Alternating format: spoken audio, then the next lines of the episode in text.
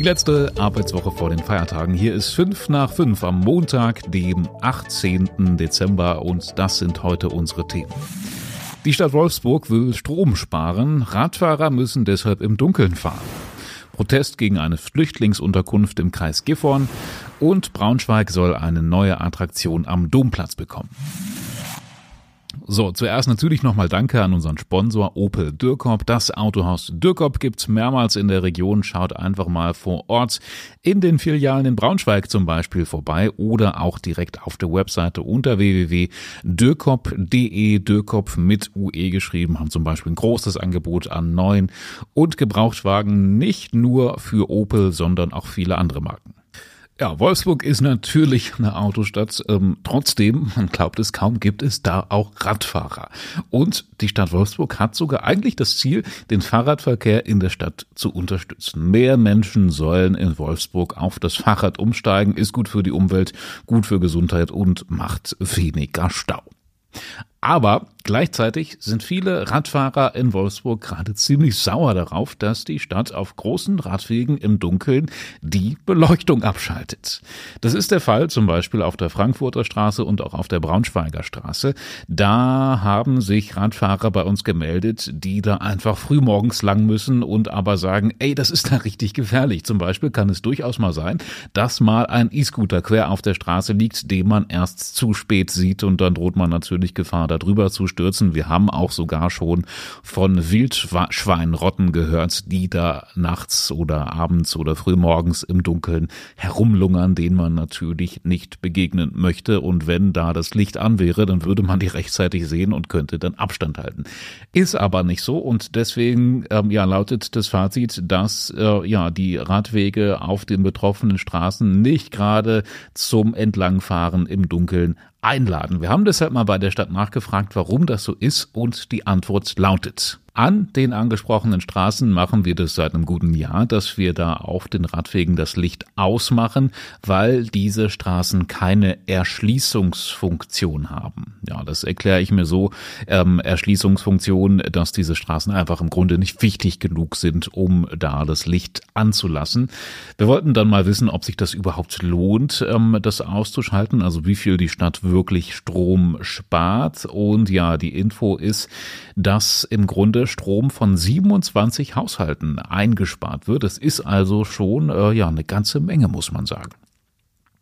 So, jetzt kommt es aber, weil es so viel bringt, will die Stadt jetzt noch mehr Beleuchtung nachts abschalten, allerdings mit einer möglicherweise dann doch entscheidenden Neuerung für Radfahrer. Es soll jetzt nämlich anscheinend teilnächtliche Abschaltungen geben, was so viel heißen könnte, wie dass die Laternen vielleicht ja morgens und abends angeschaltet bleiben könnten und dann eben wirklich nur aus sind, wenn's eh unwahrscheinlich ist, dass da Leute langfahren, also mitten in der Nacht und nicht zu den Randstunden frühmorgens oder spätabends. Wir halten euch natürlich auf dem Laufenden auf braunschweigerzeitung.de. Ja, mitten in Braunschweig wird nächstes Jahr ein neues, kleines, sehr interessantes und schickes Gebäude entstehen, nämlich am Domplatz. Da will die Stadt ein Pavillon aufbauen, in dem dann kleinere Events stattfinden könnten, Ausstellungen und solche Sachen. Und jetzt steht fest, wie dieser Pavillon aussehen soll. Es gab nämlich einen Architekturwettbewerb, bei dem ganz junge Architekten und Architektinnen mitmachen konnten. Es gab dann richtig viele schicke Einreichungen und jetzt wurde der Siegerentwurf gekürt. Gewonnen hat der Entwurf oder ein Entwurf, an dem sogar auch ein TU-Student in Braunschweig beteiligt war. Starke Sache, finde ich, wenn der Nachwuchs da dann direkt an sowas mitwirken kann, was dann auch wirklich umgesetzt und gebaut wird. Also dieser Architekturpavillon in Braunschweig soll schon nächstes Jahr kommen. Ähm, ein Bild findet ihr im Link in den Show Notes sowie alle Einzelheiten zu diesem Projekt, was auch grundsätzlich die Attraktivität der Innenstadt stärken soll.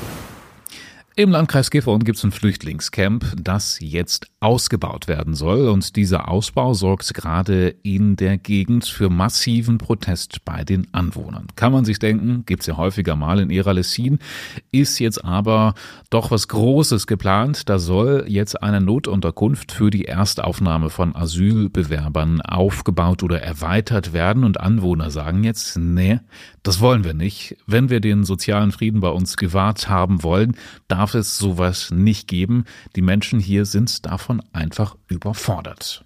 Ja, ich finde, das sind Sorgen, die man auf jeden Fall ernst nehmen muss. Kann sein, dass in Era Lessin halt bald ja, theoretisch 1250 Flüchtlinge in Era Lessin untergebracht werden, während der Ortsteil Lessin nur 450 Einwohner hat. Also da verändert sich das Verhältnis dann schon relativ krass und deswegen protestiert der Gemeinderat jetzt eben ziemlich heftig und sagt, wir haben grundsätzlich nichts dagegen, hier Flüchtlinge aufzunehmen, aber nicht in dieser hohen Menge. Also das ist einfach zu viel. Aktuell leben in dem Flüchtlingscamp bei Eralessin, was es jetzt schon gibt, eben nur 250 Menschen. Das wird akzeptiert, daran hat man sich gewöhnt, damit findet man sich ab, das kriegt man hin. Aber 1250, also eben noch mindestens viermal mehr oder sogar fünfmal, da ist das Maß dann halt überschritten. Neuigkeiten dazu könnte es übermorgen bei der öffentlichen Ratssitzung schon geben. Ähm, da wird auch die LAB vertreten sein, also die Landesaufnahmebehörde und nochmal ganz genau erklären, was da geplant ist und sich eben sicherlich auch Widerspruch anhören. Da sollen dann nochmal konkrete Pläne vorgestellt werden. Auch da heißt es natürlich, bei uns bleibt der online auf dem Laufenden. So, und da ist schon wieder die nächste Trophäe für Basketballstar Dennis Schröder. Nachdem er ja vom Playboy erst vor kurzem zum Mann des Jahres gekürt wurde, wurde seine Mannschaft, also das deutsche Basketballnationalteam, jetzt zur Mannschaft des Jahres gewählt. Es war im Grunde eigentlich nur eine Formsache, kann man sagen. Also es war relativ klar, dass das Team, das jetzt nach dem Weltmeistertitel auch noch nach Hause holen wird. Sportler des Jahres ist der Turner Lukas Dauser geworden, Sportlerin des Jahres Jahres die Biathletin Denise Hermann Wick. Gut, jetzt könnte man sich natürlich die Frage stellen, warum wurde Dennis Schröder jetzt nicht auch noch zum individuell Sportler des Jahres gewählt? Ja, wahrscheinlich hat sich die Jury dann gedacht, Mannschaft des Jahres reicht auch und für die anderen Titel können dann auch noch mal ein paar andere Sportler oben aufs Podest. So, spätestens diese Woche muss man sich ja auch noch um einen Weihnachtsbaum kümmern, aber wo kauft man denn eigentlich? Im Grunde ähm, gibt ja eigentlich fast auf jedem Supermarktparkplatz ähm, um die Ecke Stände, wo man schnell einen findet und auch gleich direkt ins Auto laden kann. Da weiß man ja aber nicht immer, wo die herkommen. Falls ihr höhere Ansprüche an euren Weihnachtsbaum habt, ähm, gibt es aber auch das passende Angebot. Es gibt in Braunschweig nämlich ein paar Orte, wo man Weihnachtsbäume der etwas exklusiveren Art kaufen kann, wenn man vielleicht den Nachbarn übertrumpfen möchte oder so ähnlich. In Bienrode zum Beispiel gibt es einen Hof, der erstens ungespritzte Bäume verkauft. Statt Spritzmittel werden da Shropshire-Schafe eingesetzt, die zwischen den Weihnachtsbäumen weiden. Auch interessant ist das Angebot des Gartenbauzentrums in Heidberg. Da werden die Bäume gesägt und nicht geschnitten mit einer Hydraulikschere. Ähm, das sorgt nämlich dafür, dass die Bäume später im Ständer besser Wasser aufnehmen können. Und ja, wie man das so daraus liest, werden Bäume ansonsten mit der Hydraulikschere geschnitten. Ähm, ja, ich habe auch mal den Hinweis gehört, dass man die Bäume vorm Einsetzen in den Ständer immer noch mal ein bisschen ansägen soll, damit die eben besser Wasser aufnehmen können. Ja, auch dann aus dem Harz kann man kaufen. Äh, die gibt zum Beispiel am Edeka an der Hamburger Straße bei Görge. Da gibt's dann auch zum Beispiel ganz feine Edeltannen, auch nobiles Tannen genannt. Äh, keine Ahnung, wie die aussehen. Eine genaue Übersicht jedenfalls über die schönsten Tannen und wo man sie in Braunschweig kaufen kann, verlinken wir euch. So, und zum Schluss noch ein kleiner Podcast-Tipp für euch. Heute ist nämlich die neue Folge von Tatort Niedersachsen online gekommen. Spannender True Crime Podcast.